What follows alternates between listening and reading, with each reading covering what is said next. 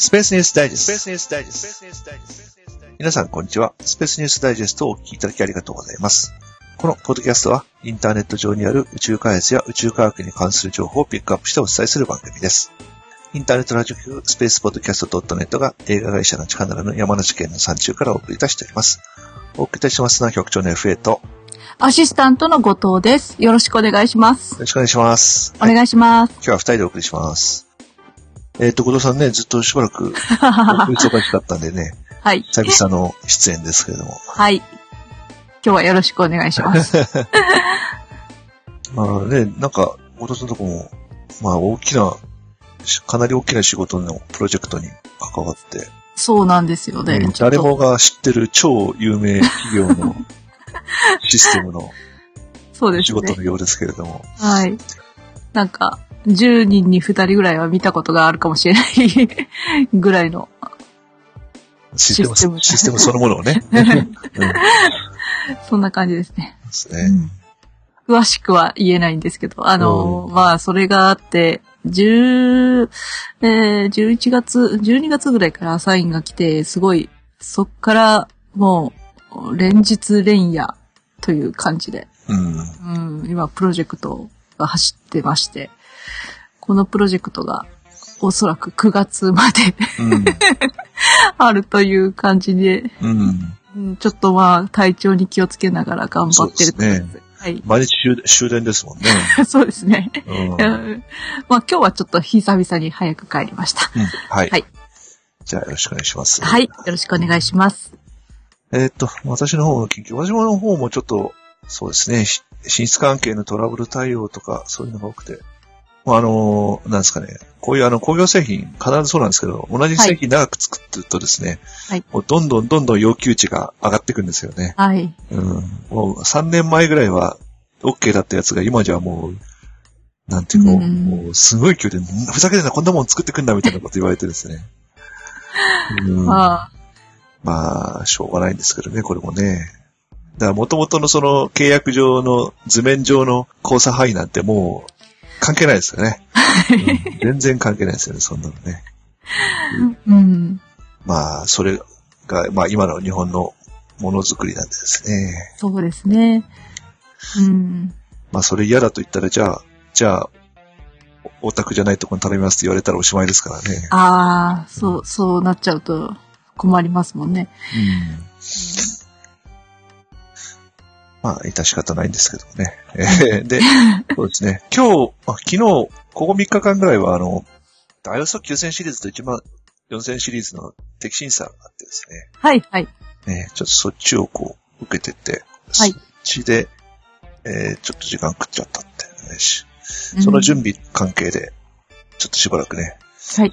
時間を送ってしまって、配信がちょっとね、遅れ気味で、あ、そう、前回遅れたのは、事故が、事故が、事故がっていうか、まあ、急いでる時に限ってってやつですけどね、マーフィーの法則みたいな話ですけど、あの、はい。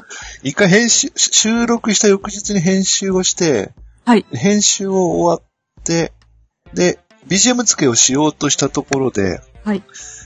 えー普段は編集中のファイルとか、途中で履歴つけた、あの、編集中のファイルいくつもこうバックアップ取ってやって、それで編集終わったファイルを次に BGM 付けとかするんですけど、はい。で配信まで、アップロードまで終わる、終わった翌日ぐらいに作業に使ったファイルを整理するんですよね。はい。ところが前回、ちょっとパソコンのシステム、新しいパソコン導入したりとかして、結構こうはや処理が早くなってですね。はい。で、ちょっと、仕事、その、手順が変わったんですよね。はい。で、あんまりサクサク綺麗にいくもんだから、あの、編集が終わったところで編集ファイル残して、途中のその経過ファイル全部こう、削除をしたんですよ。はい。で、残ってるファイルをパッ、ふっと見るとですね、あの、最終的な成果物ファイルと同じファイルネームの、えー、インデックスファイルが残ってて、あの、実際の成果物のファイルをね、消してしまってたんですよね。あうんあ、。なんか封筒の中身だけ捨てちゃったみたいな。そうそうそうそう。で、そう、最近ちょっと物変えたんで、で、今回 Windows 7上でやったんで、あの、拡張子が出ない設定のままでやってたんで、ああ、うん。買った直後はよくそんなになってますよね。うん、うんそうなんですよ。で、えー、Mac だったらタイムマシンがあるのに。そうなんですよ。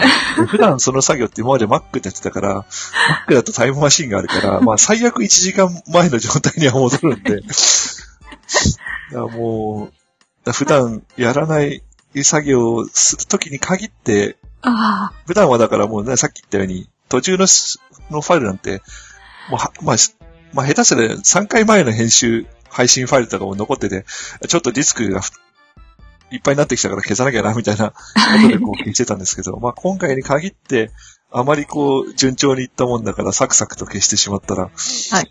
勢いを持って消しちゃいけないものを消してしまったってですね、6時間ぐらいかけて編集したファイルをサクッと消してしまっあ。ああ。て、ね、そうですそういよう時に限って、あの、ファイル復活もできないし、うん。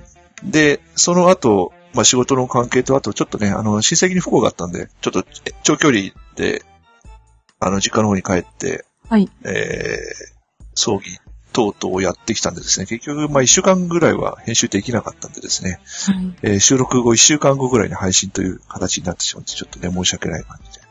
ね。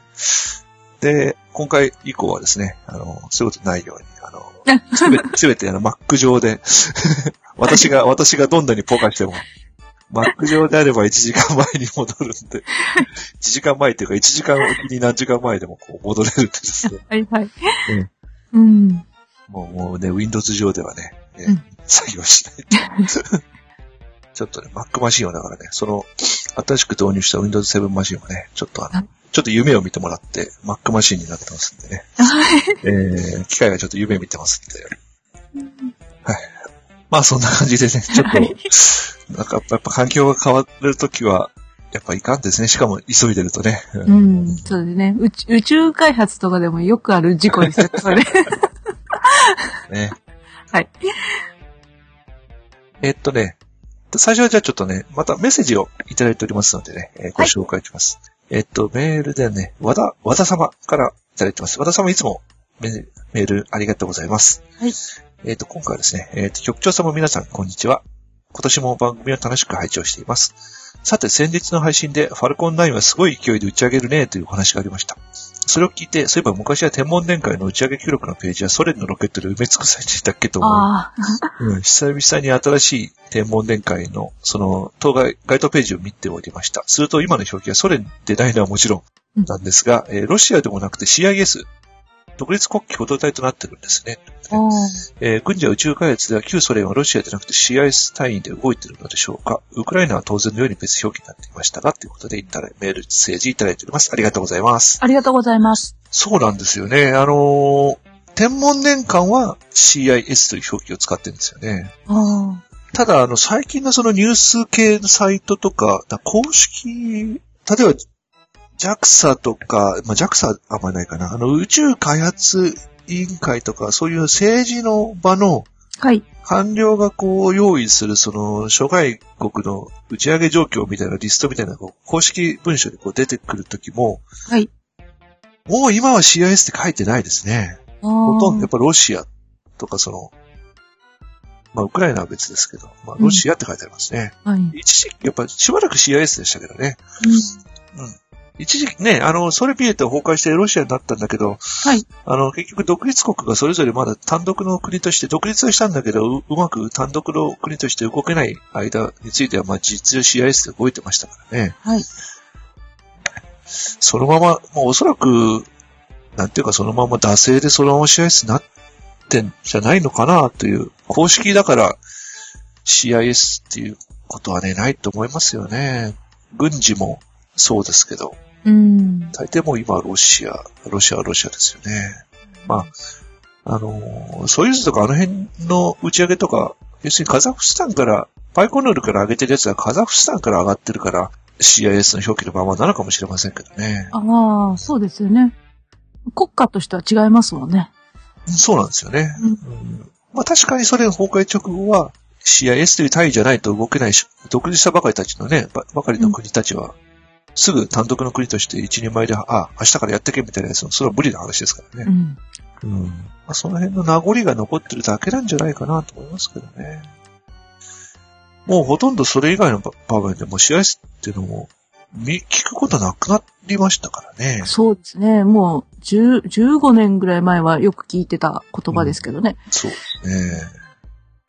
まあ、ウクライナは試合ができた当時から正規、正規加盟ではなかったんですよね。まあそれも結局、ウクライナ側は加盟を批准しなかったんで、はい。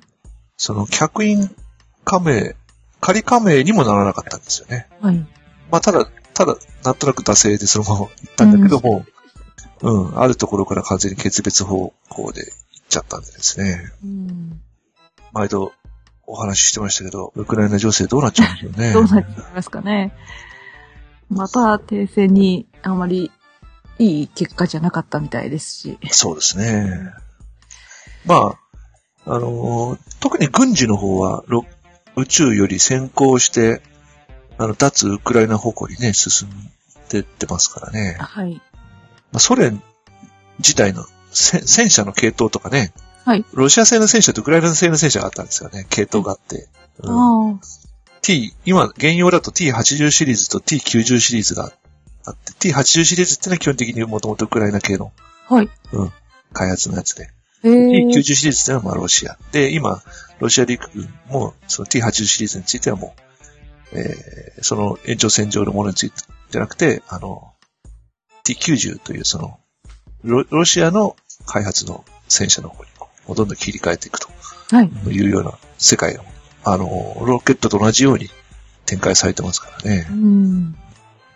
ねただ、まあ中国とかはね、ウクライナが全然軍事情報売ってますからね。そうですね。空母も売ったし。うん、まあ、ね中国と、中国とロシアもまた微妙な関係ではありますそうなんでですよね。ね。そんなところで打ち上げ結果からいきますかね。はい。えっと、まず最初の打ち上げ結果ですね。えっと、プログレス補給船の打ち上げですね。えっと、ロシア連邦宇宙庁は2月17日に、えー、プログレス M26M の打ち上げを成功しています。はい。えっと、プログレス M26 を搭載したソユーズ U ロケットは、えー2月17日の17時ちょうど日本時間17日の20時ちょうどに、えーバイコノル宇宙基地から打ち上げられております。えー打ち上げから約9分後にロケットから分離され、えー6時間後の、えー日本時間の2月18日の午前2時57分に、えー国際宇宙ステーションのズヴェズダモジュールにドッキングしております。今回はもう早いですね。6時間。お急ぎ便ですね。ということですね。うんえで、今回は、えっと、またソユーズ U に戻ってるんですよね。えっとー、、ああ、うん。あの、前回ソユーズ2ではい。上げたんですけど、すはいでテストしたんですけど、まあ、またちょっと確認するまで、またしばらくソユーズ U で上げてるんですね。うん。はい、それから次、また、えっ、と、ロシアなんですけどもね、えー、と、ロシアの、ソユーズ2.1の打ち上げですね。はいロシア航空宇宙防衛部隊、まあ、ロシアの軍ですね。えっ、と、2月27日に、あの、バルース、バールス M を搭載したソユーズ 2.1A ロケットを打ち上げております。はい。まあ、正体はまあ公表されていないんですけども、えー主に、えー軍事目的で使用する地図を作成することが目的とした衛星じゃないかと言われておりますね。おーロシアの秘密衛星ですね。そうですね。まあ、軍事衛星はみんなね、あの、まあ日本でいう秘密衛星だと、まあ、いわゆる画像偵察衛星のイメージがあるんですけどね。はい。えっと、モスクワ時間のですね、2月27日の14時1分、え日本時間27日の20時1分に、えープレセツク宇宙基地から打ち上げられております。えまあ、軌道とかもね、全部、まあ、公表されていないんですけどもね。うんうん。えっと、ロシアがですね、このパールス M は、ロシアが1981年から2005年の間に運用していたフィルム回収型の衛星、ヤンターシリーズの後継衛星として新たに開発した新型の電子工学地域監視衛星であるということで、まあ、軽量化が、衛星全体が軽量化が図られたのと、あの、カラットと呼ばれて、呼ばれる、えー電子工学カメラシステムを、まあ、フィルムの方式から変更して、まあ、デジカメになりましたと。あーいうことですね。はい。で、えーまあ、広い範囲を広角画像で撮影するように作られたものですね。地上解像度はまだ1メーターぐらいなんでしょうけどね。えーうん多分相当広い範囲を一気に撮れると思います。まあ、地図作成ですからね。はい。えっ、と、重量はですね、えー、元々のヤンターシリーズが6トンぐらいあったのが、今回はまあ、3.5トンから4トンぐらいであろうということで、えーかなり軽力を離れて、えっと、太陽同期で高度700キロの軌道傾斜が98.3度ぐらいで運用されるんじゃないかと。まあ、アマチュアの観測とかでですね、はい。まあそういうふうに予測されてますね。うん。で、2005年から2015年まではですね、えーその前回のヤンターシリーズから今回の新しいバルス M シリーズまで、衛星が10年間上がらなかったんですけどね。はいこれはまあ、どうも予算不足ああ。ということのようですね。うーんなるほど。はい。とそれからですね、次はですね、ファルコン9の打ち上げですね。はい。えー、まあ、前回からやっぱり 2, 週間ぐらいで上がってるんですけどうね。ん。えっと、スペース X 社はですね、今回はえー通信衛星 ABS-3A とユーテルサット 115West B を搭載したファルコン9ロケットの打ち上げに成功しています。えー、デュアルローンチですね。で、あの、今回のこの衛星、2つの衛星は、あの、まあ、2回ぐらい前にの回でお伝えしましたけど、あの、ボーイングのオール電化の衛星バスですね。はい。うん。で、あの、スラスターは全部イオンエンジンのスラスターのやつで、はい。えー非常に軽量化されてる、あの燃料持ってかなくていいんで、非常に軽量化されてるやつですね。それで、ファルコン9が静止衛星を2機同時に打ち上げることができた。軽量のためですね。はい。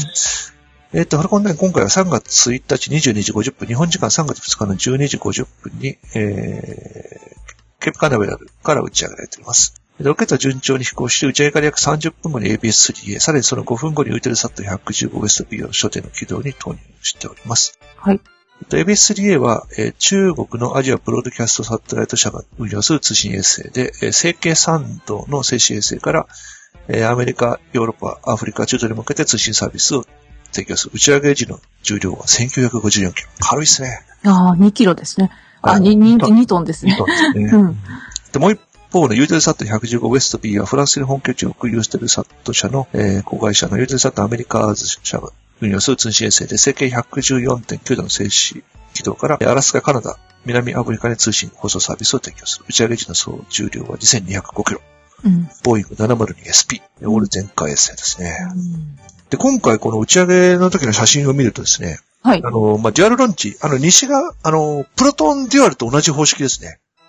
要するに衛星の上に直接衛星が乗ってる。ああうん。だからこの 702SP は、要するにだから軽量だから、はい。あの、あのもう、腹から、あの、二個打ち、衛星側だけで二個打ちできるように作られたバスだったってことですね。私もちょっとそれは知らなかったんですけど。あれ、プロトンデュアルと同じ方式だなと思ってですね。はい。今までその、西側の、あの、日本でもそうだし、アリアンとかだ衛星をまず一個乗っけて、その上にこう、フェアリングをはいつけて、フェアリングっていうか上にこう、アダプターがついてるフェアリングを乗せて、その上に上、次の衛星を乗っけて、さらにフェアリングをつけるというような構造で、はい。2階建てになってたんですけど、はい。まあそうするとそのカボフェアリングの重量分がやっぱり重くなっちゃうんですよね。はい。ただ、ただ衛星2個直付けだと、し下側の 衛星って、うん、それなりの強度がないとダメなんですけど、そうですよね。下が加速時にそうそう重量かかりますもんね。そう、そうなんですよ。うん。まあ、ただ、全体の重量が軽いんで、それだけ骨組み強くしても大丈夫っていうことなんでしょうね。ああ。それで下側のユーテルサットの方がちょっと重いのかなとかって、まあ、ミッション機器が違うから、一概で比較できないんですけど、うん。300キロぐらい下の方が重いんで、あ、そうですね。頑丈になってる分を300キロぐらい重いんですかね。どうかな、それはちょっとね、なんともわからないんですけどね。まあ、下だから重いよって言われたら、ああ、そうなんですかって言っちゃいそうですけどね。はい。えっ、と、で、今回打ち上げられた軌道はスーパーシンクロナイズトランスファー軌道です。また、ファルコン9だと、静止衛星打ちだと、スーパーシンクロナイズに投入するのお多いですね。前回もスーパーシンクロナイズでしたし。そうですね。えっ、と、まあ、オール電化衛星だと、あの、まあ、時間はかかりますけどね、スーパーシンクロナイズに投入すると。はい水力の弱いイオンスラスターで軌道変更していくんで、うん、あの、燃料はあんまり使わないんだけど、時間かかるんですよね、やっぱり。じりじり移動してくるんですねじりじ。り移動していくんです。うん、はい、そんなとこですね。はい。はい。えっと、今回打ち上げはこの2機だけですね。スペース X はもうどんどんそうですね。商業に乗ってきてますね。そうですね。うんえっと、次はまた3週間後に上がる。はい。これあのね、昔のさっき、前回も話しましたけど、昔ソユーズとかがポンポコ上がってた頃って射程が違ったんですよね。はい。要するにロ、ロンチャーたくさん持ってたんですよ。奴らはたくさん上げるから。はい。ファルコン9、ロン、は射程1個しかないんです。まあ、あの、バンデンバーグもあるんだけど、うんまあ次もまたケープカナベラルから上げるみたいだから、うん、そこはすごいなと思いますよね。うん。そういえばあの、テキサスに車店作ってるんですよね、スペース X 社。あ、そうですね。ニュースがありましたね。今年に入ってから。夏ぐらいはな、夏だか秋だかの打ち上げはそこから上げるようなニュースが出てたような気がしますね。うーん。もうそこから上がるんだと。そうですね。なんかすごい勢いで車店を準備する小人さんがいるんじゃないですかね。ブラック企業じゃないですか。そう、かもしれませんね。うん。もう好きで好きでたまらないうん。人間を、あの、お前ら好きだろ、頑張って手伝ってやれとかって。日本のブラック企業みたいなことしてないと思うけど。うん。はい、そんなところですね。はい。はい、えっ、とね、次宇宙開発関係なんですけど、まあ、最初のネタはこれからいきますかね。えっ、と、5月に ISS に向かいます、ゆい宇宙飛行士。はい。ゆい宇宙飛行士たちのクルー、クルー第45次長期滞在クルーの、えークルーポスターが出ましたと。で、大体最近クルーポスターって映画のパロディやることになってるんですけど、えーもうなんか、もうお約束になってるんですけど、はいえっと、今回はですね、まあ、スターウォーズのエピソード7公開ということも合わせて、えージェダイナイツの、えー服装ですね。ああ、えージェダイの、ジェダイマスターの服装で全員ライトセーバー持って、はいうん、あの、みんな着物着てですね、はい えー立ってると。いう感じですね。うん。ただまあ、レイト、ライトセーバーの持ち方がですね、ユイさんが一番様になってる、うん。そんな感じですね。はい。で、あの、写真が X ウィングみたいな感じで、はいあの、ATV が、写真が出てるんですよね。ああ、ATV もう最終号、最終号機もう終わっちゃったんですけど、ATV 来ないんだけど、うん、まあ、ちょうどね、X ファイターが飛んでるみたいに見えるんで、うん、そうですね。形似てますもんねち。ょうどいいのかな、ということですね。ゆいさん、さすが侍だとか言われてるんじゃないですか？そうですね。うん。さすがテストパイロットっていうのは結構言われてるみたいですね。そうですね。G、G テストとか結構余裕みたいですから。ああ、そうなんだ。やっぱり、やっぱりそうでしょうね。経験、全然違いますもんね。テストパイロットの経験って。で、あの、あと、まあ、G に関してはね、はい戦闘機パイロットの方がきついんですよ。は椅子に座った状態で頭の方から足に向かって荷重かかるじゃないですか。あ。はい。だから、で、普通のこのロケットの G って上がっていくときも落ちていくときも、はい。もうあの、胸から背中に向けて方向ああ、なんですよね。はい。だから、その、心臓にに対する負担っていうことを考えると、はい頭から足方向とかにかかった方が、はい。し心臓がだから脳に上げる力にかかる負担っていうのは、そっちの方がはるかに強いんですよ。ああ、うん。ただまあ、戦闘機パイロットの荷重っていうのは連続してはかからないんで、はい。9G とか彼らはしょっちゅうかけるんですけど、まあ、それは瞬間的な話なんでですね。はい。まあ瞬間的、もう 9G 持続でこう、旋回したとしたらもう、9分とか10分かかることはないですからね。そうですね。うんまあもちろん、最近はロケットの打ち上げとかも、そんな高い G がね、そんな何分も10分も続くということはないんだけど、うんまあそれにしても、まあ、その G の方向が違うから、はい。そのパイロットの人たちに言わせれば、ロケットの方が楽だとええ そうなんだ。いうことらしいですよ。ああ、心臓が血液を持ち上げる方向に対する G のかかり方っていうのは、胸から背中方向にかかった方が、心臓が持ち上げる血液量の、血液のエネルギーを考えると、その方が楽とはい。いうことらしいですね。はい、えっと、それから次ですね。えっと、JAXA の発表でですね、はやぶさ2が、えっとですね、えー初期機能試験、格納試験をすべて終えて、えーはいい、わゆるクルクルーズフェーズに移行しましたと。はい。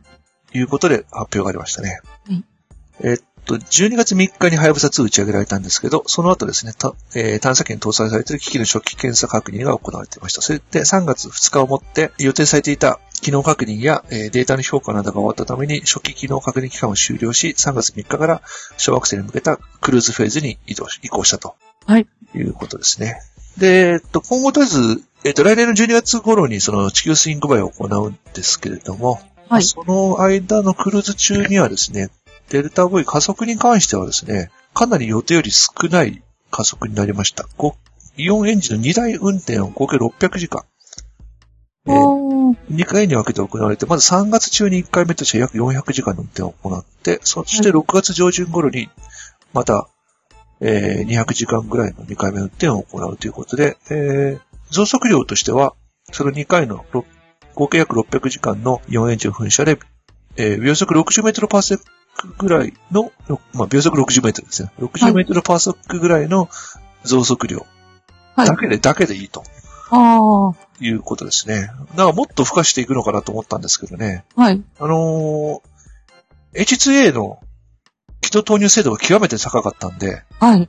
あの、それぐらいで済んだっていうことらしいですね。ああ、すごいですね。うん。うん。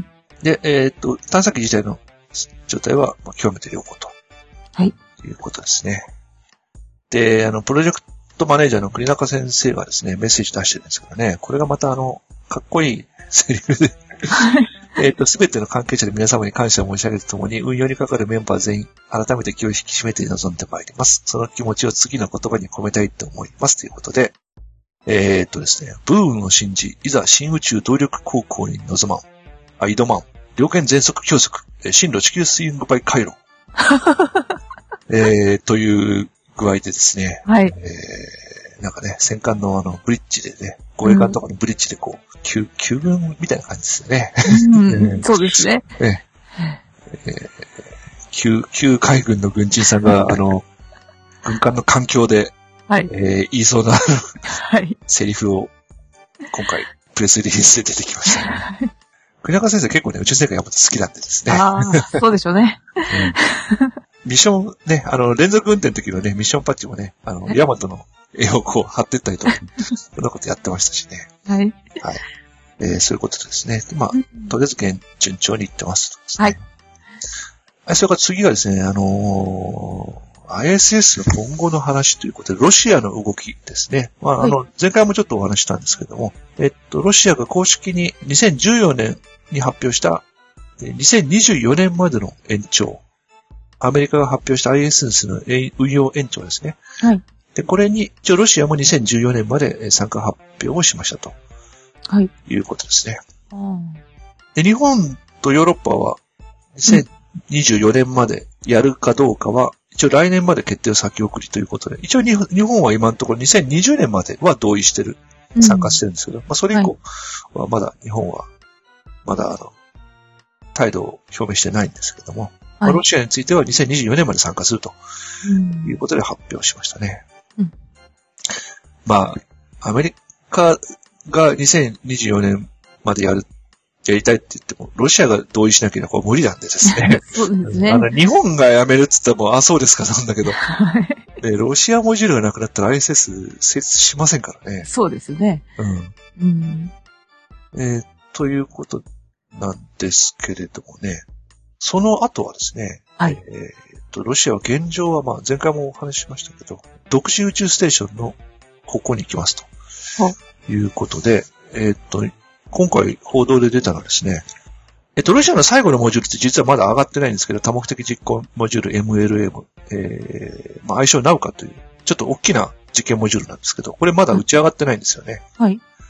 で、だこれまだ打ち上がってないやつなんで、これが結局2024年ってまだ新しいわけですよ。はい。で、もったいないということで、2024年以降は ISS からロシアのモジュールを切り離します。えっと、この、今次上がる多目的実験モジュール MLM と、すでに上がってる、えー、汎用土金モジュールと化学電力モジュールを ISS から切り離して、えー、まあ、ズベッサとかさあ、とかそういう古いのはもう使わないんだけど、うん、比較的新しい3つのモジュールを切り離して、それで独自の宇宙ステーションとして運用すると。いうことのようですね。で、中国、インドにも参加してくださいというふうにお声掛けはしていると。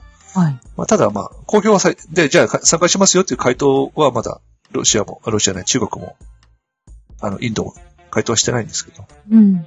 まあ、もともとそのロシアモジュールっていうのは、まあ、プロトンで打ち上げて、で、あと自力で行って自力でドッキングする機能があるんで、はい。あの、ロシアの基本的なでかいモジュールってのはみんな自力航行能力を持ってるんで、はい。パンと切り離されても、まあ、一応動くんですよね。はあ。うん。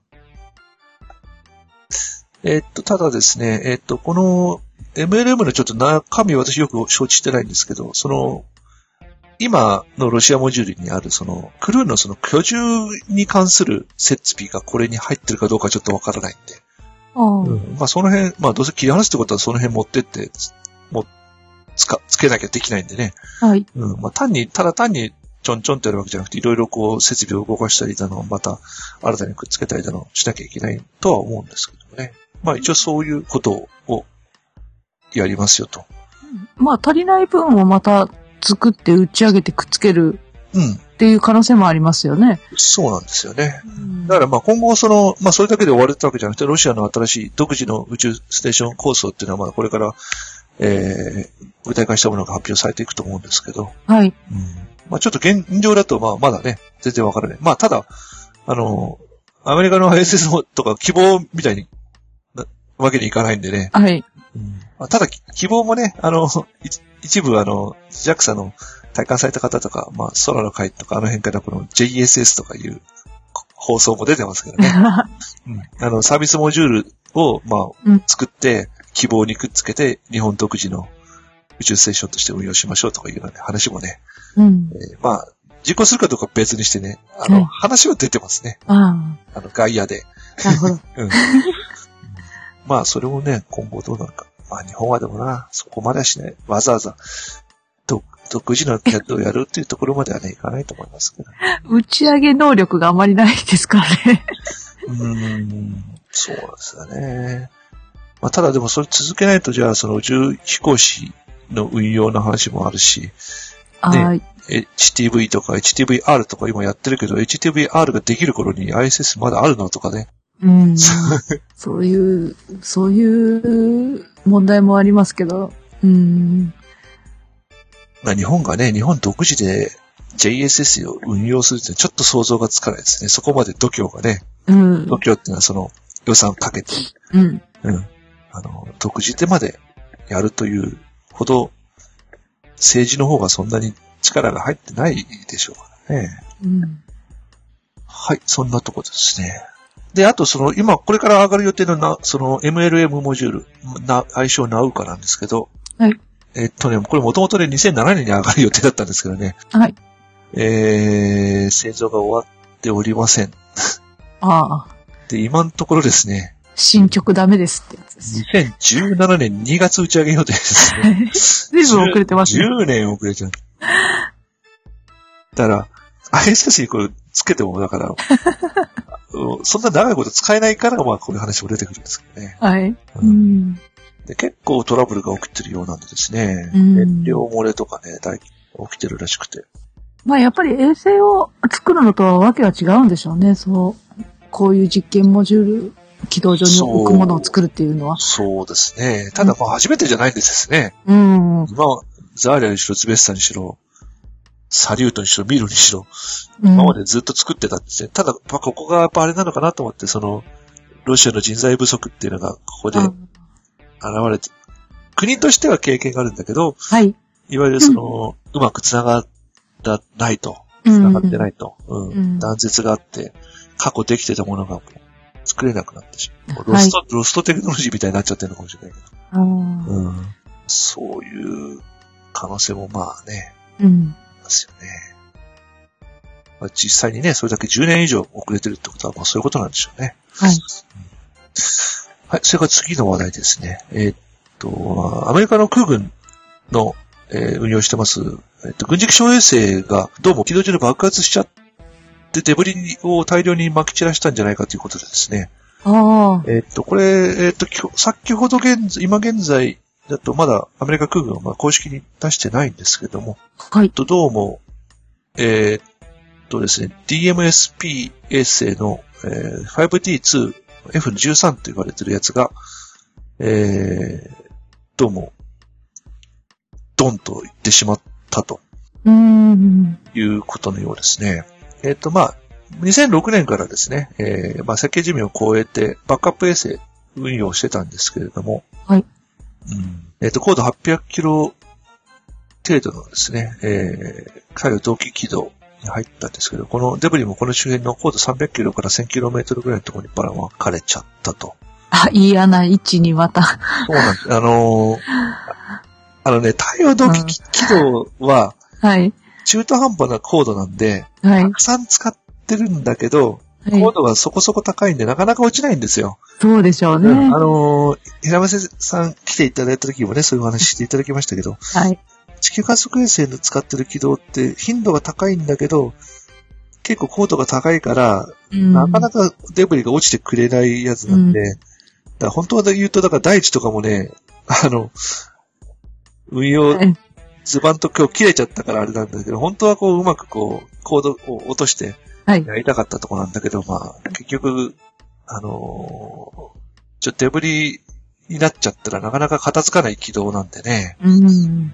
えっと、そうですね。公式じゃないんですけど、まあ、伝え、あの、アメリカのニュース系のサイト見てると、あのーテレビでやっぱりちょっとお急に温度が上がったり、急におかしくなったみたいなんで、はい。で、あ、これはやばい。軌道を落とさなきゃってことやってるうちにドンといっちゃったみたいああ。ですね。だからその、状態が変化してからドンと行くまでが短かったようですね、どうも。はい。で、同じシリーズのやつが、はい。えっと、過去爆発し、やっぱ爆発してて、うん。で、それは原因はどうもバッテリーらしいというのも、まあこれもニュースで出てたんですけど、だからまた今回もなんかこうバッテリーが爆発した可能性が、うん、あるんじゃないのみたいな。ああ、お、温度が上がったっていうのは、そんな感じは確かにしますよね。うん、そうなんですよね。これデブリの、その、たくさん散らばった、もうう何十個か散らばっちゃったんですよね。えっと、一応観測できるものとしては26個らしいんですけど、ああ。これに26個のその軌道をこうずーっと追ってったら爆発しした日がわかるもんなんですか？いや、わかると思いますよ。ああ。うん。まあ、要するにね、地上からレーダーで観測できるサイズのものが26個26個。あですね。あ小さいやつはもっと散らばってるでしょう。うん、10センチ以下のものはね、うん。わからないんでですね。うん。まあ、大体、まあ、目安が10センチなんでですね。はい。10センチのものがわかるっていうだけでもすごいとは思いますけどね。そうですね。はい。えっと、次がですね、えっと、アンタルスロケットの打ち上げ失敗に関するニュースでですね、はい。ロイターが、から出たニュースなんですけど、燃料タンクからエンジンに向けてね、乾燥剤がこう入ったんじゃないかっていうニュースがロイターでから出ておりまして、自己調査委員会の関係者の発言だったということですね。えっ、と、まあ、要するに破片、あの、回収されたその爆発した破片を、えー調べたところ、乾燥剤の粒子がこう、発見されたということで、はい。ターボポンプをはじめとする様々な場所から結晶化した乾燥剤の粒子が発見されたということで、うん。えっと、乾燥剤がこうタンクからエンジンに流れ込んで、そこで、えー火花が発生して、その火花がターボポンプの酸素に富んだ環境の中で火災を誘発し、それがエンジンの爆発に至ったんじゃないかという説が浮上していると。あまあ、これで、ね、決めつけてるわけでもないし、本当にこの乾燥剤が吸い込んだかどうかもわからないし。で、まあ、あの、組み立て中にですね、燃料タンクの中の湿気、湿気が増えないように乾燥剤を入れるらしいです。ああ、うんそうなんだ。うん、で、これは、その、もちろん、打ち上げ準備作業のの製造の最後か打ち上げ準備の段階ではい。取り除かれる手順なんだけど、はい。えー何らかの手順のトラブル、まあ、作業者の不注意だったり、はい手順落ちが起きて、残ったまま打ち上げられた可能性が、可能性があるとあいうことです。まあ、ただそれが、あの、結論というわけじゃないんですけどね。はいそういうニュースが出てきましたけどね。だからまあ、えエンジンがね、古いロケット使ってるから、エンジン使ってるからだみたいな報道もありましたけどあ。ね。はい。まあ、それは直接関係ないだろうとは、関係ないっていうか、その、うん、まあ、や、当然古いエンジン使ってるのは承知の上で使ってるわけですからね。当然、検査してやってるわけなんで、も中にこの亀裂が入ってるかどうかなんて今単身かなんかで、X 線とかで見てると思うんでですね。はい。うん。まあだから、どうなのかなと思ってたけど、まあこれもまあ、まあまだ最終的結論が出ないとわからないですけど、まあそういう話も出てきたということはちょっとね、リーク記事ですね。はい。それでですね、一応次は改良型、エンジンが取っ換えた改良型アンタリスはですね、オービタル社のが2月19日に発表したのは次の打ち上げ目標は、2016年の3月1日、はい。まあ、約1年後にはい。エンジンをリプレイスした新しいアンタリスを打ち上げます。ということで、うん。これも1年、うん。やるっていう一年半止まりましたね、やっぱり。まあ早いですよね、でもね。まあもともとあの、エンジン変える予定ではいたんですけどね。はい。で、えー、エンジンについては、あの、まあ以前からお伝えしてます、エネルゴマッシュ車の RD181 ですね。はい。アトラス5が搭載している RD180 のノズル1個版のやつにはい乗り換えてやりますということですね。えーっと、ただこれを使うと、今使ってる NK33、まあ、あの、実際は、え、あの、アメリカ版の AJ26 っていう型番がついてるんですけど、AJ26 を使うよりも、え最大で20%ほど打ち上げ能力が上がると。うんいうことらしいですね。ああ。うんでも、お値段もちょっと高くなるんでしょうね。まあそうですね。発掘、発掘エンジン、ソ連時代のね、在庫を使ってたやつよりは、まあ心臓ですからね。はい。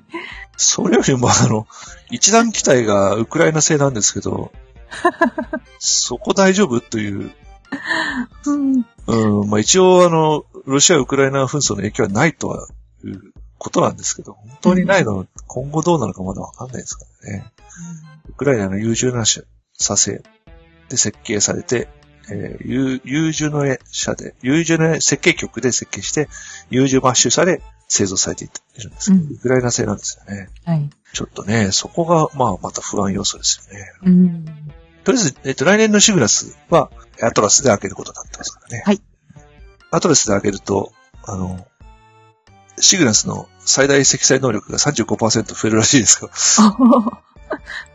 アトラスの最小バージョンに上げてもね。はいあそれからですね、えっと、韓国がですね、まあ、月探査を今計画してるんですけど、月探査車のローバはい。ーの、おこれを初公開したってことですね。全長70センチ、全幅50センチ、全高25センチ、重量20キロほどの太陽電池で動く小型ローバーですね。えー、2020年頃に、独自のロケットで打ち上げるってことになってますからね。そっちの独自のロケットのが気になりますよね。2020年、ねへえ。2017年までに試作、試験機打ち上げを行って、2019年の12月と2020年6月に打ち上げを行うと。あ打ち上げ能力は高度700キロの太陽同期軌道に1500キロ、えー月軌道であれば200キロぐらいの打ち上げ能力と。うーん。本当ですかという。そうですね。うん。まあこれもね、一応やるとは言ってるんですけどね、予算もあんまりついて、予算も最初の勢いほど予算つけてないらしいし、うん。って感じですね。17年12月に試験機で、19年12月と20年6月に打ち上げとか言って、なんか、見た感じ工程にすでに無理があるような気がしないでもないですけど。工程管理、ちょっと無理がありますよね。そうですね。まだね。うん。いや、もうわかんないですけどねエンジン。の、エンジンのテストをしたという話すらないですからね。まあ、わかんないですけどね。うん、そうですね。秘密裏にいろいろ進めてるできちゃうかもしれないですけどね。はい。はい。えっと、それから次はですね、ケープカーナベルと空軍基地のアトラスの、えー発射台、はいスペースロンチコンプレックスの41番。えーここにですね、はい人が乗り込むためのクルーアクセスタワーを建設するということで、寄港式が行われましたと。おいうことで、はい。ボーイングの、えー有人宇宙船 CST100。これアトラスで上げるんで、はい。えーアトラスの、えー射点に、この CST100 の先端部にこのね、乗り込むためのボーディングタワーをつけなきゃいけないんで、それを作りますということですね。はい。えータワーの高さ約61メートルですね。で、うん13メートルの長さのアクセスアーム、まあ横っちょにこう出てる。まあ、アポロのはい。タワーのイメージでしょうけどね。そうですね。アメリカでそのロケットの先端に人が乗るっていうのも、すっごい久しぶりな気がします。すっごい久しぶりです。本当にすっごい久しぶりですね。うん。えっとね、アトラスの運用をしながらなんで、はい。モジュール式で建築していくと。要するに、そこに部品持ってって、こう、そこで溶接したりとか、組み立てたりとかやって、やってたら、打ち上げが、作業が滞ってしまうんで、はい。うん。あの、あらかじめあるレベルまで組み上げたものを持ってってポンと積んで、ギュギュッと固定して、で、打ち上げ、普通の打ち上げをやって、で、また打ち上げやない間に、あらかじめ作ってるやつもちょんと乗っけて、はいで、ガッと固定するというような感じで、こう、少しずつ積み上げていくということで、一応18ヶ月間の後期で、はい行うということですね。えーっとね、53年前にジョン・グレーンがアトラスロケットに乗って、はい。えーアメリカ人初の地球周回軌道に飛び立った射程なんですよね。ああ。だからあの、マーキュリー計画の時に、はい。このアトラスの射程使ってたんで、友人で。だからマーキュリー計画以来ですよね。この、は HLC の41から人が飛んでくの。い。うん。それは久しぶりですね、本当に。うんうん。いやー、アメリカ人としてはね、そのジョン、ジョン・グレンさん以来ということで、まあ、ジョン・グレンさん以来というか、まあ、ジョン・グレンさんから使ったんですけどね。はい。まあ、いわゆる、あの、アメリカチックなあ話ですよね。うん。はい、えっと、それから次ですね。先ほどもちょっと話しましたけど、あの、ATV の5号機がミッションを完了しまして、はい。えー、南太平洋に再突入しております。はい。えー2月15日に再突入ですね。打ち上げは、えーっと、昨年の7月29日。で、8月12日にステーションにドッキングして、それ以降、えー補給した後、その、ブーストとかですね、行って、2月14日22時40分にゴミなどを搭載して、えー分離した後、2月15日の午前3時4分に再突入ということですね。はいで、あの、前もお伝えしましたけど、今回は、その急激に落っことすんじゃなくて、ちょっとやゆ緩やかに突入させて、はい。ISS を落っことすときのおシミュレートをしたとはい。いうことですね。そのデータを取りましたってことですね。うん。で、えーこれで ATV はもうおしまいですね。はい。ATV 早かったですね。5機しかなかったから。うん。まあ、その後、この ATV の技術については、あの、オリオン宇宙船のサービスモジュールに使われるんで、はい。えーまあ、引き続き、その開発、リソース、人たちとか設備については、オリオン宇宙船の開発の方に移行すると。うんいうことですね。えーっと、それからですね、あの、イランの打ち上げ、前回の打ち上げであの、サフィールの打ち上げお伝えしたんですが、はい。今度はですね、イラン・イスラム共和国はですね、2月17日に開発中の有人宇宙船の実物大模型を早く公開しました。早ければ数年のうちに実際に人を乗っけて打ち上げられるって、打ち上げるということで、え えーって感じですね。つその、まあ、モックアップまではわかるんだけど、数年で打ち上げるのかっていう。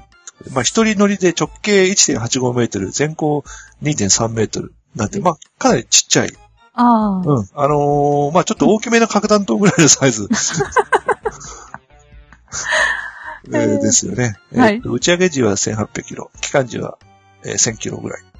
うん。ということで、まあ、外観はですね、結構かっこいい近代的な感じで、スペース X のドラゴンバージョン2の宇宙船うんにちょっとインスパイアを受けたんじゃないかっていう 感じですね。はい。うんだドラゴンバージョン2とか、ボーイングの CST とか、その最新の、あの、宇宙船のその、モックアップ、イメージ的には近いんですね。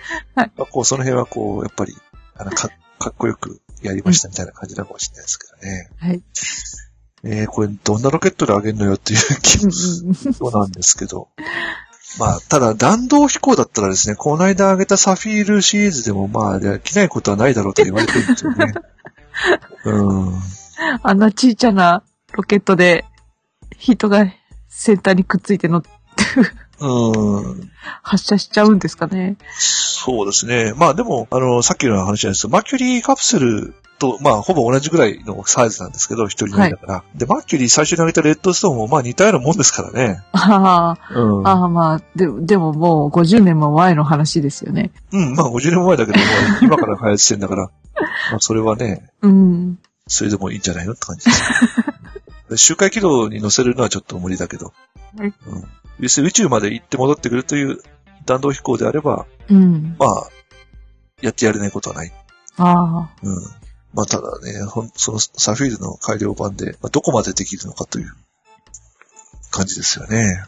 あの、猿、猿乗っけて飛ばしましたよね。飛ばしましたね。去年だったか、一昨年だったか。うん。まあ、意外と早い時期にびっくりするようなことが起きるかもしれませんね。ああ。うん。まあ、あの猿も本当に行ったかどうかにはついてはずいぶん 議論がありましたけど。そうですね。うんやらやらせみたいな話だね。はい。はい、えっと、それから次ですね。次がですね、えーファルコン9のエンジン改良型ということで、まあ、スペース X の特徴はですね、新しいことをするときにテスト機を使わないことがあってですね、今回もですね、えー新型エンジンを搭載するんだけど、SES 社の SES9 通信衛星の打ち上げの時に、この新型エンジンを使うということで SES 社が了了承しましたとはい。いうことですね。多分、その分値引きになってるんだと思うんですけど、あまあ、リスクがあるってことですね。うん。とまあ、新型エンジンを搭載した初号機で打ち上げるリスクと、打ち上げを後送りすることによる、え2015年度の SES の収支への影響を評価した結果、新型エンジンの初号機で6月に開けることを選定したということですね。はい。えーっと、で、この衛星も、あの、電気推進のやつなんで、はい。6月より早く打ち上げないと、年、年度中に、その、商売が開始できない時間がかかるんで、ああ、かかるんですね。んそうそうあの予定軌道に行くまでに。そうなんですよ。はいその、ミッションを行う位置までこう遷移していくのにね。はい。ということらしいです。うん。はい、それからですね、えーっと、次はですね、程よし4号。まあちょっと久々に聞きますけど、えっと、こちらがですね、高速通信実験を行いまして、まあ超小型衛星としては最速の348メガ BPS おー。えー通信に成功したということにニュースがありますね。はい。それから、あの、Google X Prize はい。の挑戦、要するに月面にあの、民間で独自の力でローバーを走らせると賞金が出るという Google X Prize ですね。こちらに日本から挑戦してます、えー月面探査チーム、チームハクトが、はいえー発表でですね、2016年にファルコン9で打ち上げると。いうことで決まりましたということで、まあはい、まあ、チームハクトの方からですね、じゃあどうやってその輸送手段を確保するのかということで、まあ、今回この Google X Prize に挑戦しているチームいくつもあるんですよね。はい。で、独自でやるっていう手もあるし、相乗りで行くと 金かかるから、はい。いうこともあるんですけど、今回はですね、アメリカのアストロポテックテクノロジーと相乗りで行きますと。はい。で、しかも、あの、月着陸船も、このライバルチームのアストロボニックテクノロジーの 着陸船で行きますと。はいも。ちろんそのハクトはローバーしか作ってないんで、はい。で何らかの手段でチーム外の力で月の表面まで行かなきゃいけないうんうん。かったんですけど、このアストロボティックテクノロジー社がに、チームに、まあ、金払って、ハクトのローバーを乗せるスペースを作ってもらって、はい。で、そこに行くと。うん。うんヒヒッチハイクで行くようなもんですね。そうですね。はいそこから先は勝負な、勝負なんだけど、はいまあ、要するに500メートル以上走行して、写真を撮って送るというのがまあ条件なんだけど。はい。うん。まあ、ただその、えっ、と、2チームぐらいだったかな、着陸船までやってるチームは。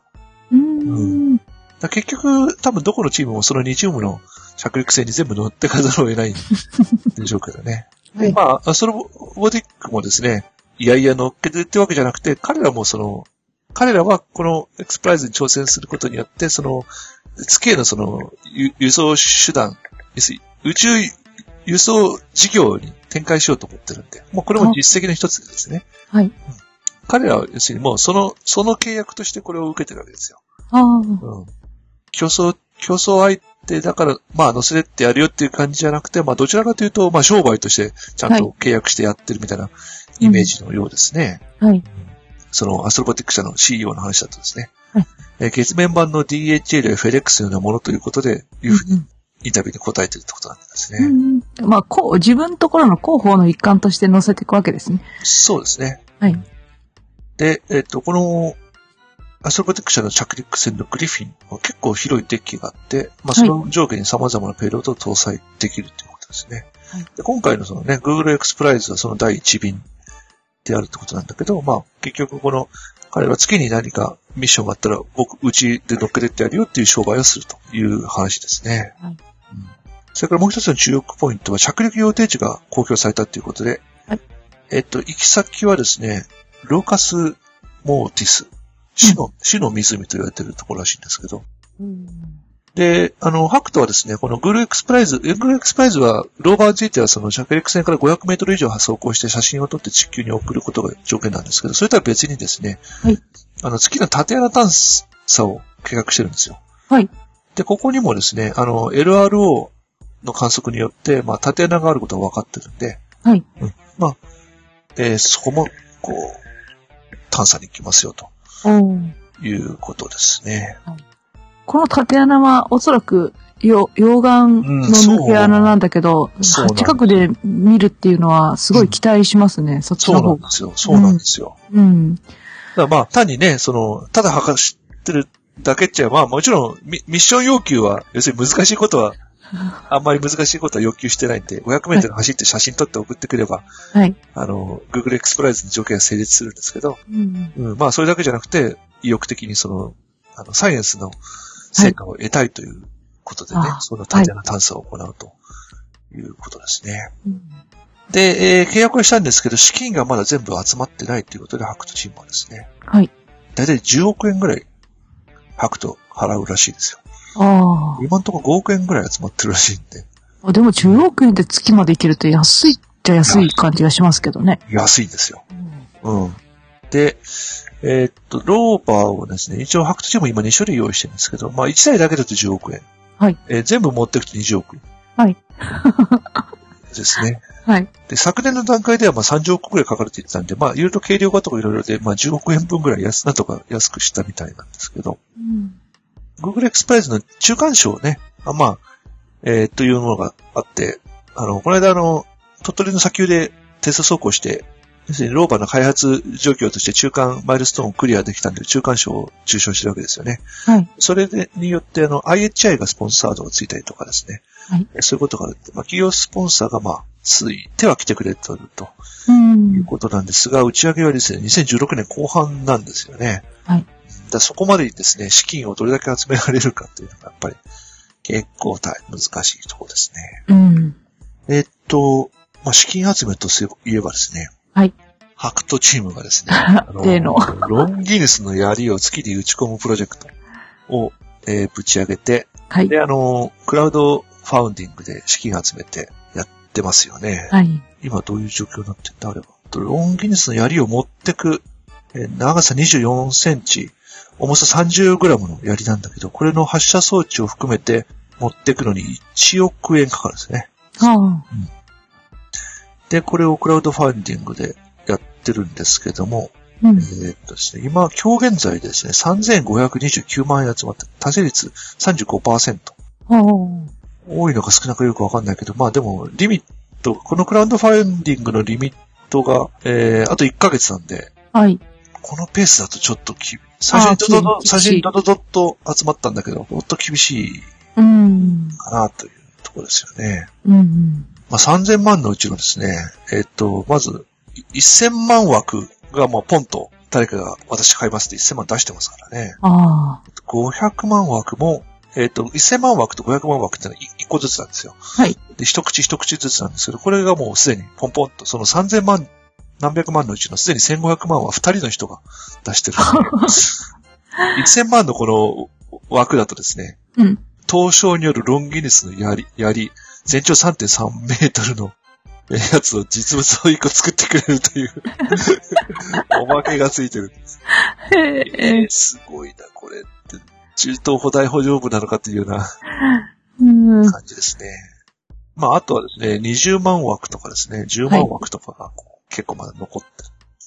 うんすごいですね。あうん、あの、そのクラウドファンディングって、名前は、名前を知ってるし、仕組みも知ってるんですけど、参加する余裕は全然ないので、見てるだけなんですが、誰が出してるんでしょうかねやっぱり、ね某アニメの関係者とかですかね。いや、どうでしょうかうね。ん まあ、ただ私としてはこの、話題性の取り方とこういうふうに資金集めようっていう、その、プロジェクトをやるということ自体は非常にこう興味もあるし、はい。びっくりしたし、うん。あ、の、いや、すごいなと、まあ、いいことだなとね、うん。えー思いました。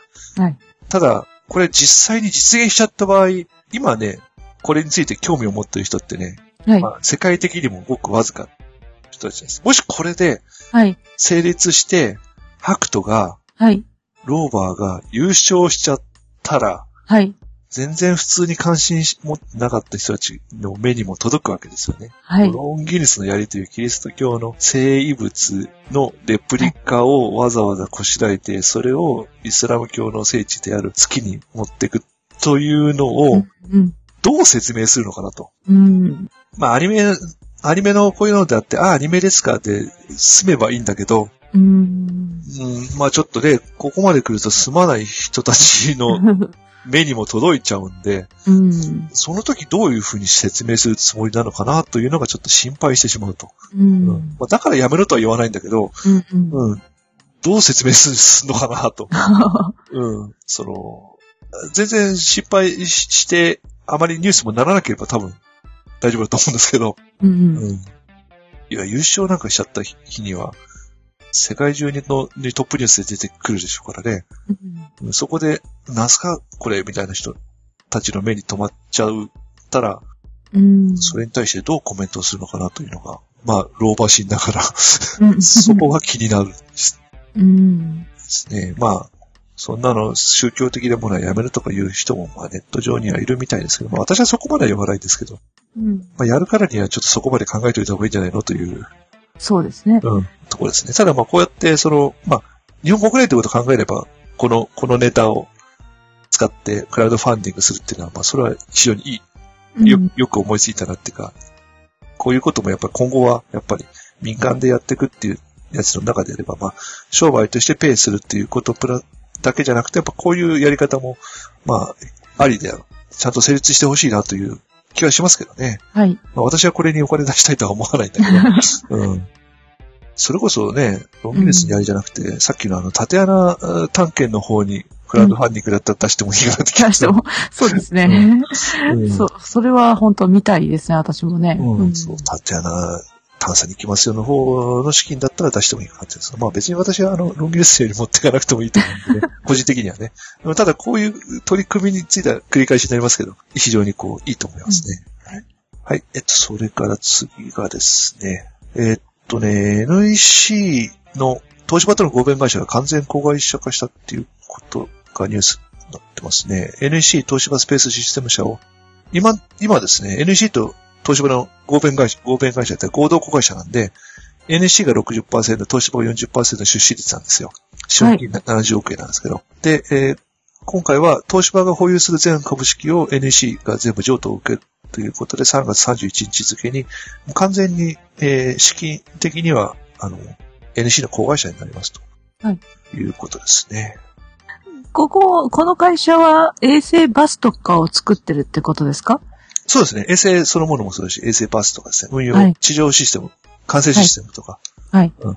あとデータの利用、データ自体の利用とかもですね、そのすべてを、の分野を、まあ宇宙事業に関する NEC と東芝の今までやってたう宇宙事業に関する部門の、まあすべて仕事をやってますとうーん。いうことですね。まあ、はやぶさだってこれ作ってますからね。はい。うん。まあ特にね、宇宙圏系のね、えーはい衛星は最近までね、NEC 製多いですよね。あー NEC, NEC 東芝スペースシステム社の方で作ったものですね。あ、相模原に工場があるんですね。ありますよ。はい。府中にはありますしね。はいあの、府中の工場は中央高速からね、見えますよね。はい。最近ね、府中の方ででかいの作ったんですよね。うん。うん増増設してた工場ね。新しいネクスターシリーズのバスああ、をね、作るんですね。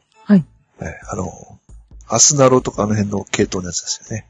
えっ、と、まあ、NC、今度はだからですね NC スペーステクノロジー社に名前が変わりまして、はいえー今後も環境監視、災害監視、測位などの衛星インフラ事業やアジアをはじめとする宇宙新興国の衛星事業に対する事業展開を積極的に取り組んで、2020年度に、えーと1000億円の、まあ、事業規模うん。を目指すということですね。はい。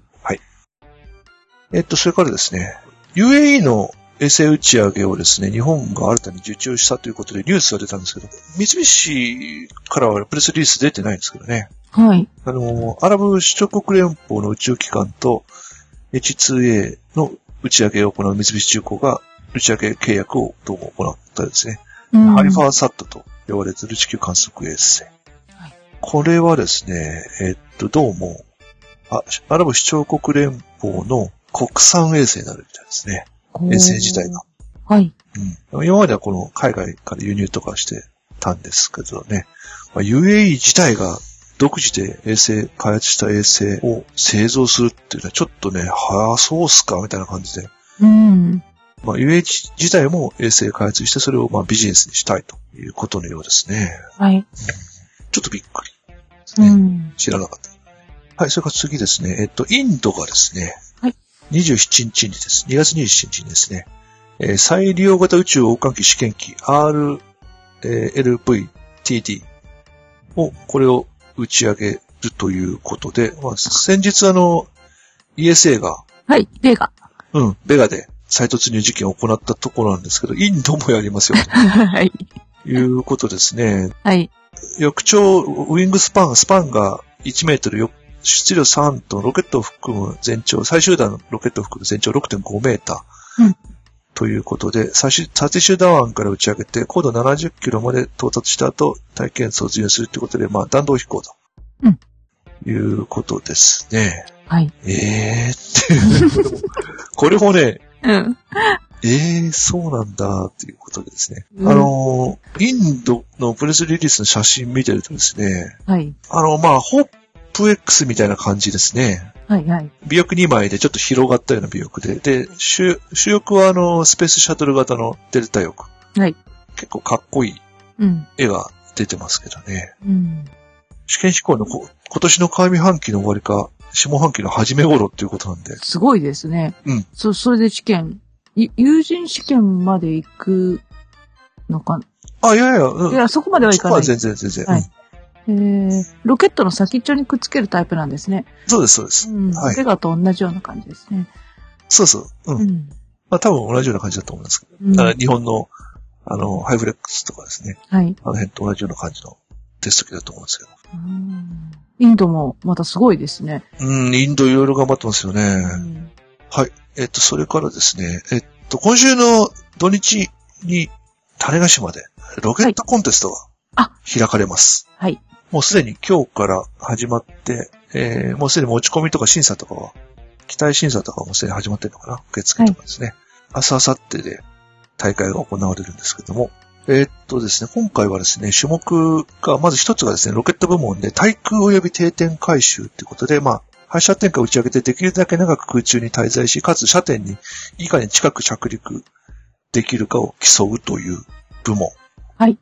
射点から100メートル以内に回収できなければ失格ですね。えっと、ロケット機体からパラシュートやストリーマーが展開できない場合、もしくは落下途中に分離して自由落下した場合は失格とかいうことですね。えー、うん。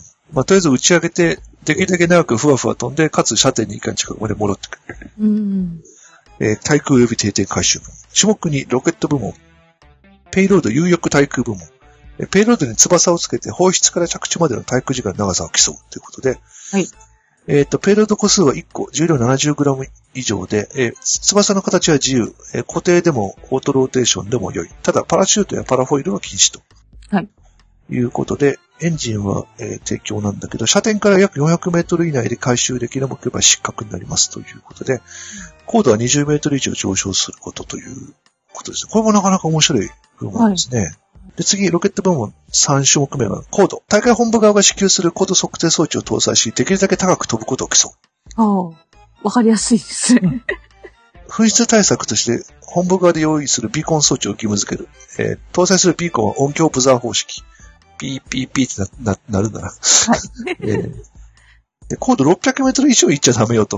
まあ、これは航空法の多分制約だと思うんですけど。ああ、上がりすぎてもいけないんですね。そうですね、はい。で、それからですね、まあ、ちょっとこれ面白いなと思ったのが、えっとね、4種目目がですね、フライバックタイムアタック。はい。えー大会本部が用意するペイロード3機を同じロケットで3回打ち上げて、1機目の打ち上げから3機目の機体ペイロードをした点まで回収する時間のタイムを競う。わかります？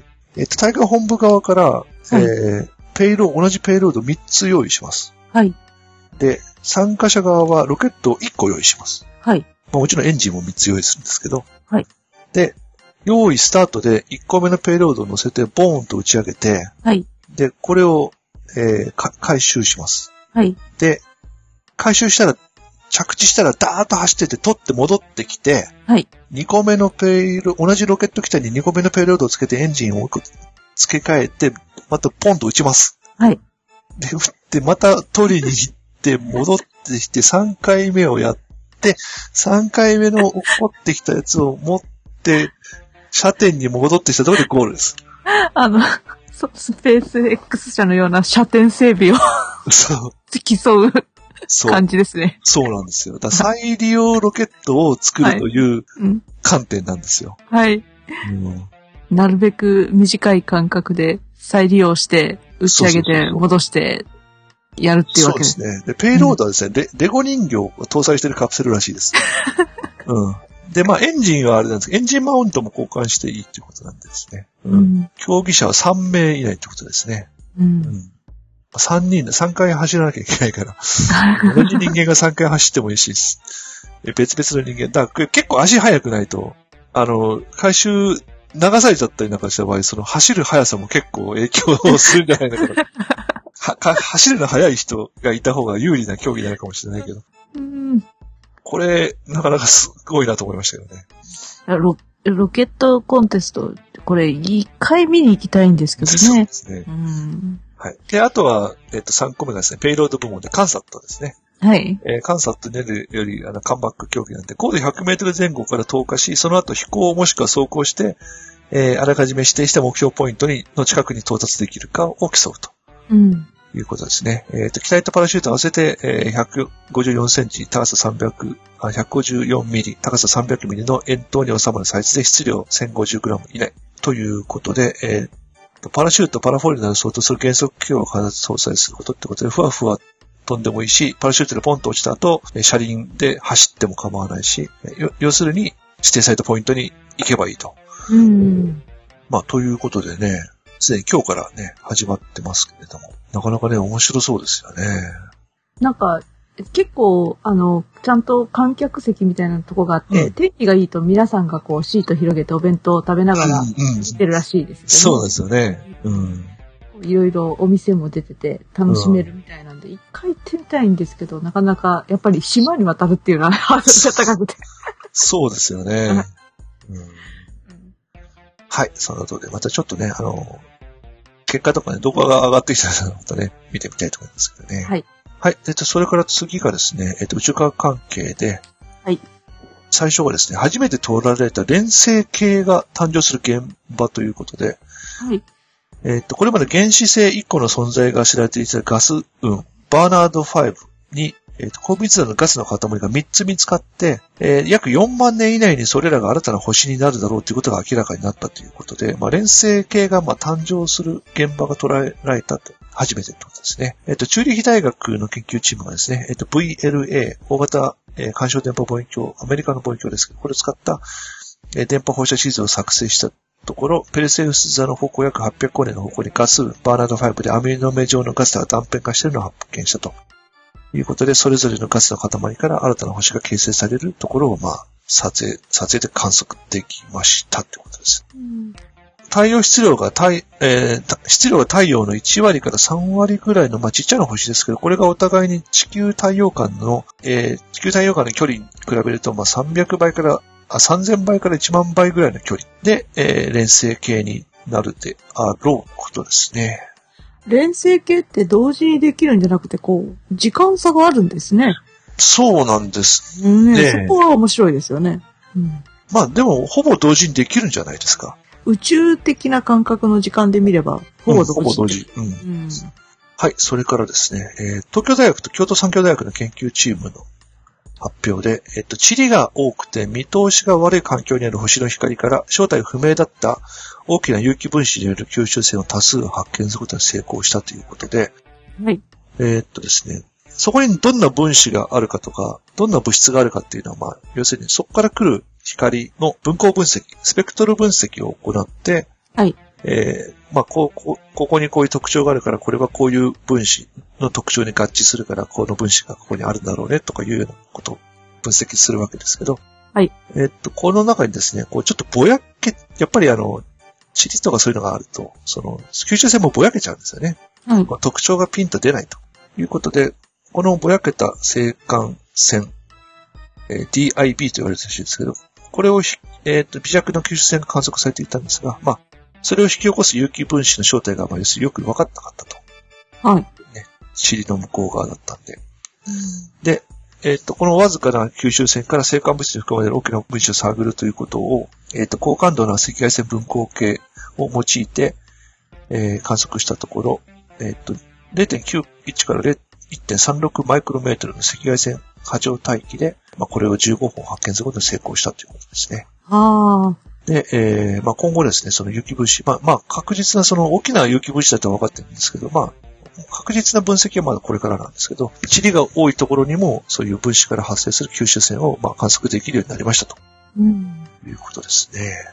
もともと暗黒星雲とか、うんその、隠しちゃうものって、うんまあ、分子、大きい分子であることが多いそうなんですよ。うん、当然そこには分子はあるだろうと思われてるんですけど、逆にそういうものがいっぱいあるから 逆に監督も難しいと。難しいわけですよね。うんそうんはい。それからですね、えーっと、次はですね、東京工業大学と中国の清華大学の研究チームが行ったシミュレーションで、地球のような惑星はやっぱり太陽みたいな星の周りにできるんだねということですね。そうですね。うん。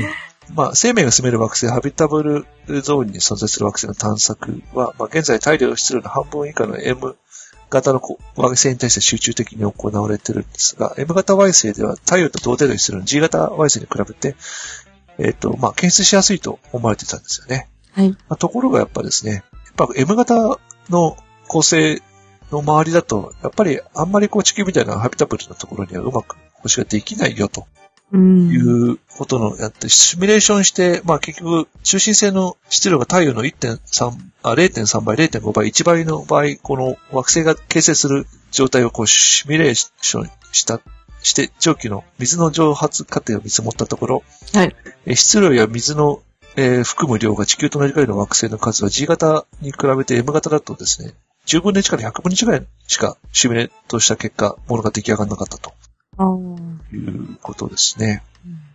えっと、太陽の0.3倍の質量の構成1000個をシミュレートを回しますと、6万9000個の惑星ができたと。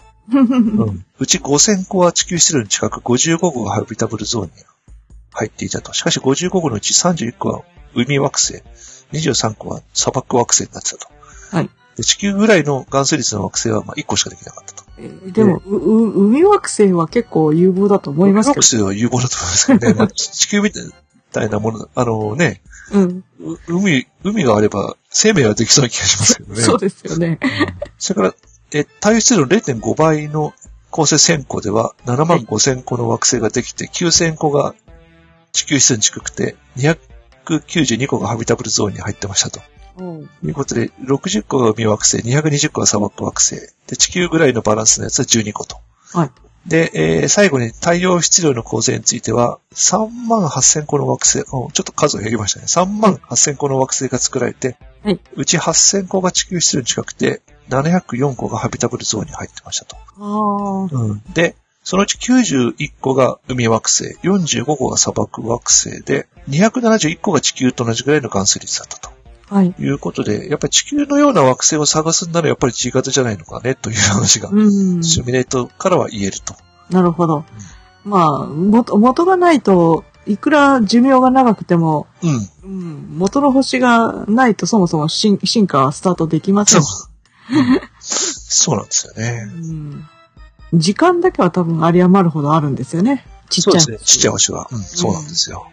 えっと、次がですね、えっとですね、過去の地球の生命の絶滅がですね、はい。銀河円盤のダークマターが影響してるかもしれないという研究成果がありましたということでですね、はい。太陽系はですね、まあ、銀河系の中をこう周回してるんですけど、約3000万年ごとにですね、その銀河系の円盤面を通過するわけですよ。はい。でその時に、生命に対するその大量絶滅と関連するかもしれないと。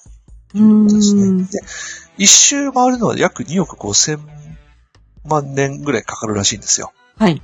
で、えー、まあ、これはですね、まあ、軌道計尺がついてるんで、あの、3000万、あの、あと、物質のその密度とかにも応じて、軌道がだから全くの円じゃなくて、これちょっとゆ上下にこう揺らぐらしいんですけど、はい。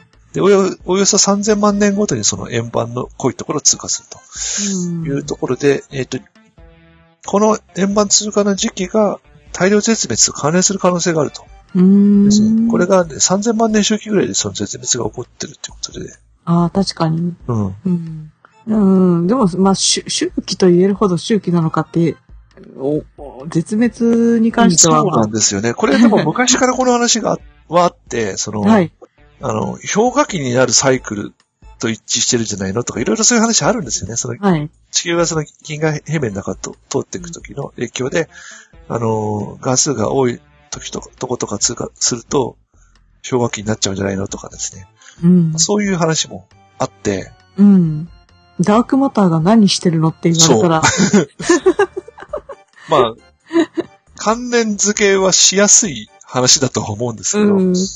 うんただその、過去のその地球がどういう銀河系内どう通ってきて、その時どういう影響があったというか、これはね、なかなかね、うんわからないんですよね。因果を証明するのは難しいと思います。難しいんですよね。関連ありそうだというところまで言えるんうだけど、ん。うんだってアクマターの重力がですね、うん。太陽系内のバランスを崩してですね、アステロイドベルト、オールトウンがこう揺らいで、そこからこの隕石、水星がたくさん降り注いだとかですね。ああ。うん。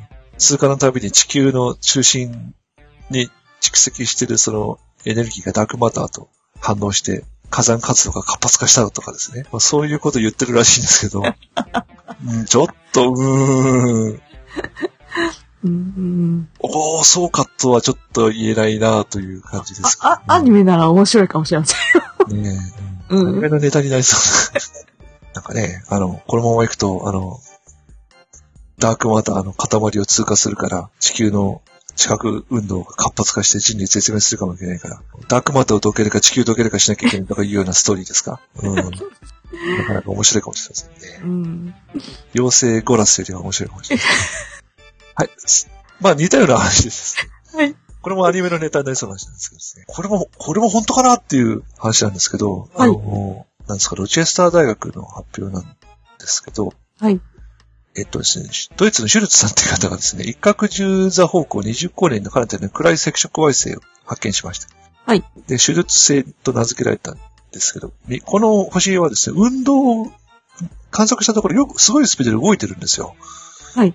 で、で、太陽系が遠ざかる方向にすごく速いんで、でロチェスター大学の方がですね、エリックさんがですね、その軌道を追っかけたところ、逆算するとですね、7万年前に、はい。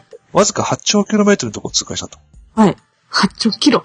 キロで、キロですよ。キロ、キロですよ。恒星なのに。0.8光年。はい。げ現在太陽系から最も近い恒星は、プロキシマケンタウリ。4.2光年なんですけど、はい。その5分の1のところをもう宇宙的感覚と目と鼻の先を通過していったと。うーん。オールと雲の、そうそうちょ、そう。ちょっと外側を、そうそうそうそう通っていったみたいな感じですよね。だからさっきの話じゃないですけど、はい。その時にそのオー オールトーンがこう、あの、満たされて、はい。あの、たく地球にたくさん、あの、小惑星とか、水星が降ってきたかもしれないって話もあるんですけど。えー、星、その星自体はですね、太陽の0.8、08倍。はい。うん、まあ、太陽の10分の1ぐらいをちょっとかけるぐらいの非常に小さい赤色矮星なんですけどね。えっと、うん。褐色、あの、褐色矮星を晩星に持つ連星らしいんですけど、うん。えー、98%の確率でオールトーンの中を通過したと。で、多分ですね、まあ非常に暗いんで、ちっちゃいんで、再生、そのままでそんなに近くまで来てても、10等級ぐらいしか見れなかったってことで相当ちっちゃいんですけど、はい。うんまあフレアとかが起きた場合は見えてたかもしれないと、肉眼で。ああ。7万年前ですからね。うんその先ほどじゃないですけど、その宇宙的スケールからすると、つい最近、そうですね。つい目と鼻の先を通過していったって、うん本当ですか？っていう。これもね、ええって、にわかには信じられない話なんですけど、まあなんか、昔からその太陽には見えない、双子構成がいてみたいなのは、いろいろ SF ネタでもあったような気がするんです。そうですね。うん。だって、たった7万年前ですからね。うん。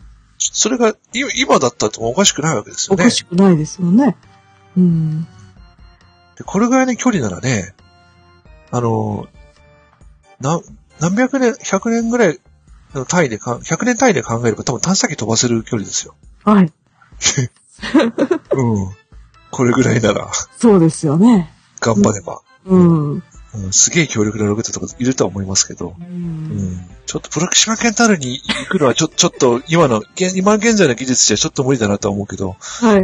もうこれぐらいの距離ならまあ100年200年かかることをかければいけそうですからね。うん。あとは向こうの軌道に乗りゃいいだけですもんね。向こうそ、そこ重力持ってるんですから。そうそうそう。うん。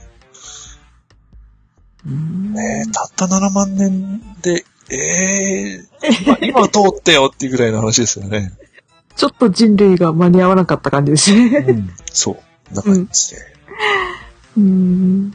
はい。それから次がですね、えーまあ、アルマ望遠鏡の関節ですね。と渦巻き銀河 M77 の中心のブラック、銀河中心ブラックホールの周囲にですね、有機分子が集中していることが、えー観測されたっていうことですね。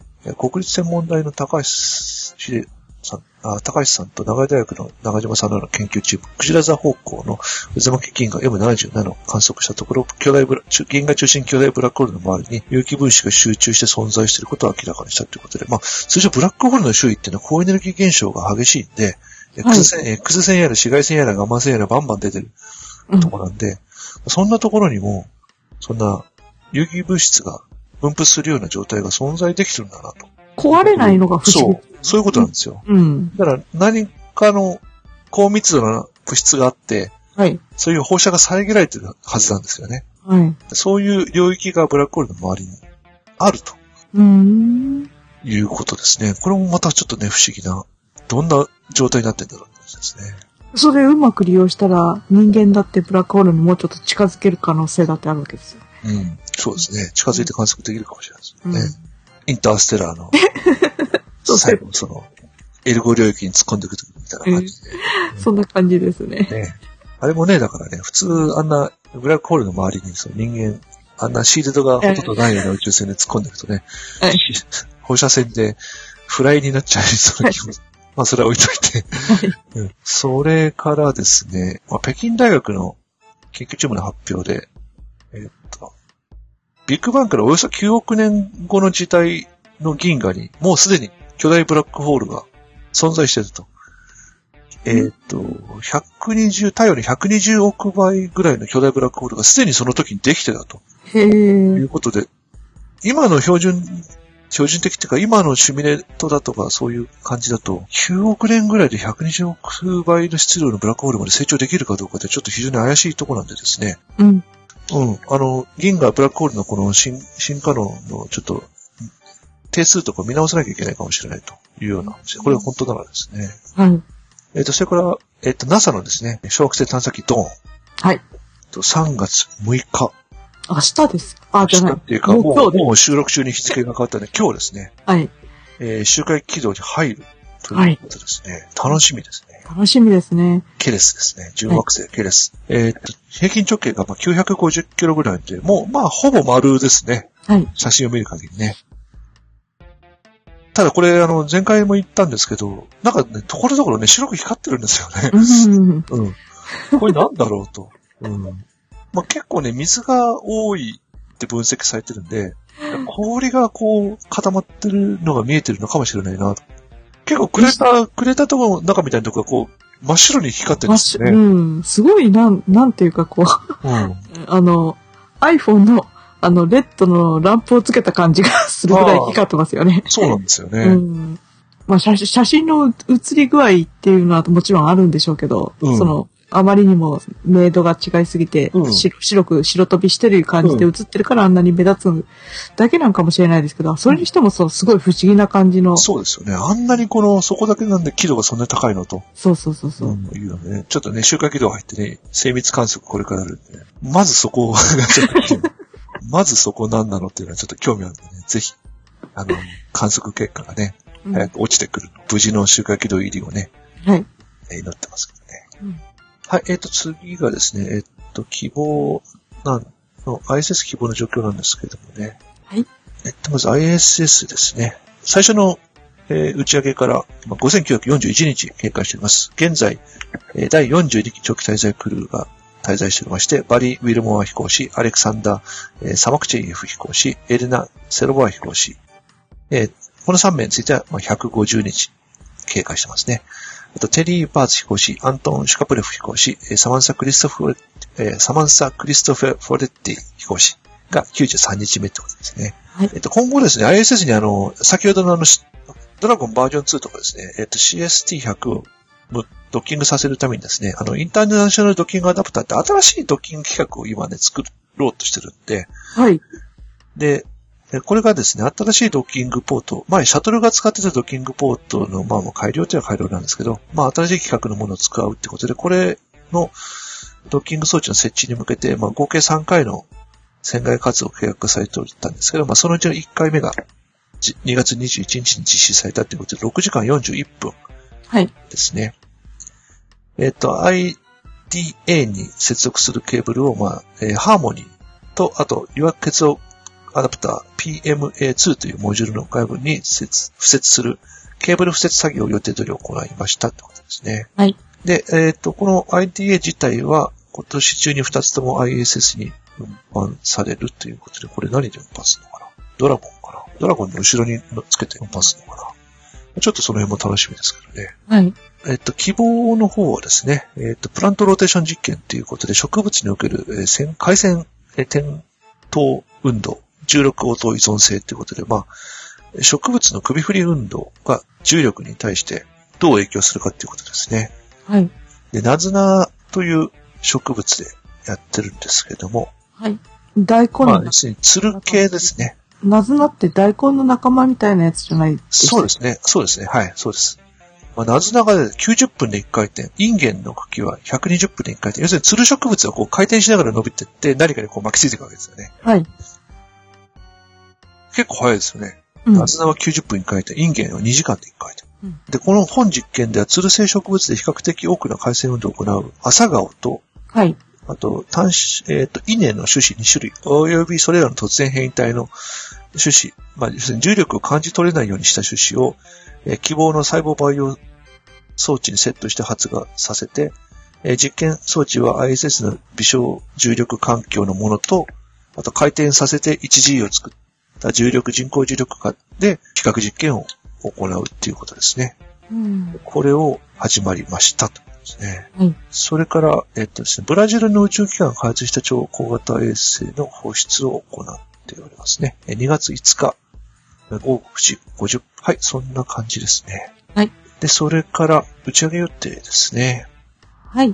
とまず次はですね、アトラス5の打ち上げで、あの、じ、えっと、アメリカのえー地球周囲の磁気エリア、磁気圏、マグネ、マグネットスフィアはいを観測する MMS 衛星。まあ、前回ちょっと詳しく話したんですけど、まあ、4段お重みたいな、結構でかい。4つ組み合わせると結構でかい衛星なんですけど、はい。えっ、と、これの打ち上げが行われますね。えっ、と、3月12日ですね。はい。あ、失礼、えー3月13日。えっ、と、日本時間ですね。えー午前11時44分から、ウィンドウですね。うん。結構見やすい時間だと思うんですね。えーはい見れるかな、私も。まあちょっとその時の、ね、仕事のタイミングにもよるんですけど。はい。それから次が6個の打ち上げなんですけど、これも前回お知らせした通り、ブリーズ系マッパーステージの制御装置が入手できるかどうかということで、うんえー、打ち上げがちょっとわかんなくなっちゃってるところですね。はいそれから、インドの PSLV の IRNSS-1D、ナビゲーションサテライトなんですけど、これも TBD になっちゃいましたね。ああ。はい。それから、えー、ハワイから打ち上げる予定のスーパーストリービーも今のところまだ TBD 日付が確定できず。はい。で次が、えっと、日付が確定しているのが3月18日に打ち上げられますプロトン。はい。プロトンロケットでエクスプレス AM7、ロシアの通信衛星ですね。これの打ち上げですね。バイコヌールから。はい。日本時間は19日の、えー、午前7時5分ぐらいですね。うん。打ち上げになります。それから、えっと、3月21日、時間は TBD ですが、ファルコン9ロケットによります、えートルクメンアレムという衛星と、えーマノコサト、あ、違う、マ、マナコサト。はい。えーこれもまたデュアルローンチですね。打ち上げになりますね。これ、時間はまだ未定ですね。それから3月は、あとは、えっ、と、デルタ4ロケットによります GPS 衛星の打ち上げ。はい 2F の9号機目ですね。えっ、と、時間はですね、10現地18日なんで、えー、20、日本時間ですと26日の午前4時36分頃ですね。うん。ちょっと朝早朝になりますけどね。うん。それに26日は、26日は種の打ち上げが、そうですね、26日、種子島の、えーとはい秘密衛星、えー上州市衛星光学5号機ですね。はい。午前10時うん。の打ち上げですね。同じ日ですね。そうですね。うん。それから、一応26日でドニエプルロケットの打ち上げ予定なんですけど、これも、とよくわからない。それから同じく26日、26日多いですね。多いですね26日に、あの、ギアナからソユーズロケットによるガリレオ衛星の打ち上げが予定されてますね。はい。はい。これでも20、日本時間27日だな。27日の午前7時50分ぐらいですね。うん。打ち上げになります。それから27日、ソユーズ宇宙船の打ち上げですね。3月27日。はい。えーっと、3月中前は、まあ、今のところそれぐらいですね。うん。はい20日以降がえらく多いですね。なんなんかね、年度末にまとめてあげる。まあ、ただ、TBD になってるものも多いんで、日付は入ってるんですけど、はい。まあ、でも、ファルコン9とデルタと、まあでもね、H2A とソユーズぐらいは上がるだろうから、うん。まあ3つか4つぐらいは24時間以内に上がるってことですよね。はい。そんなところでございます。はい。ちょっと長くなりましたけどね。長くなりましたね。久々に。はい。はい。じゃあ締めますかね。はい。はい。じゃあ今回もスペースニュースダイジェストをお聞きいただきありがとうございました。いろいろ機材点があったと思いますが、可能な限り直していただきたいと思います。ご意見、ご質問や間違いの指摘等がございましたらメールをお送りくださるか、当番組のツイッターアカウントまでお送りください。メールアドレスはニュースアットマークスペースハイフンポッドキャスト .net。ツイッターアカウントはアットマークスペースアンダーバーポッドキャストです。それではまた次の配信でお会いしましょう。さよなら。さよなら。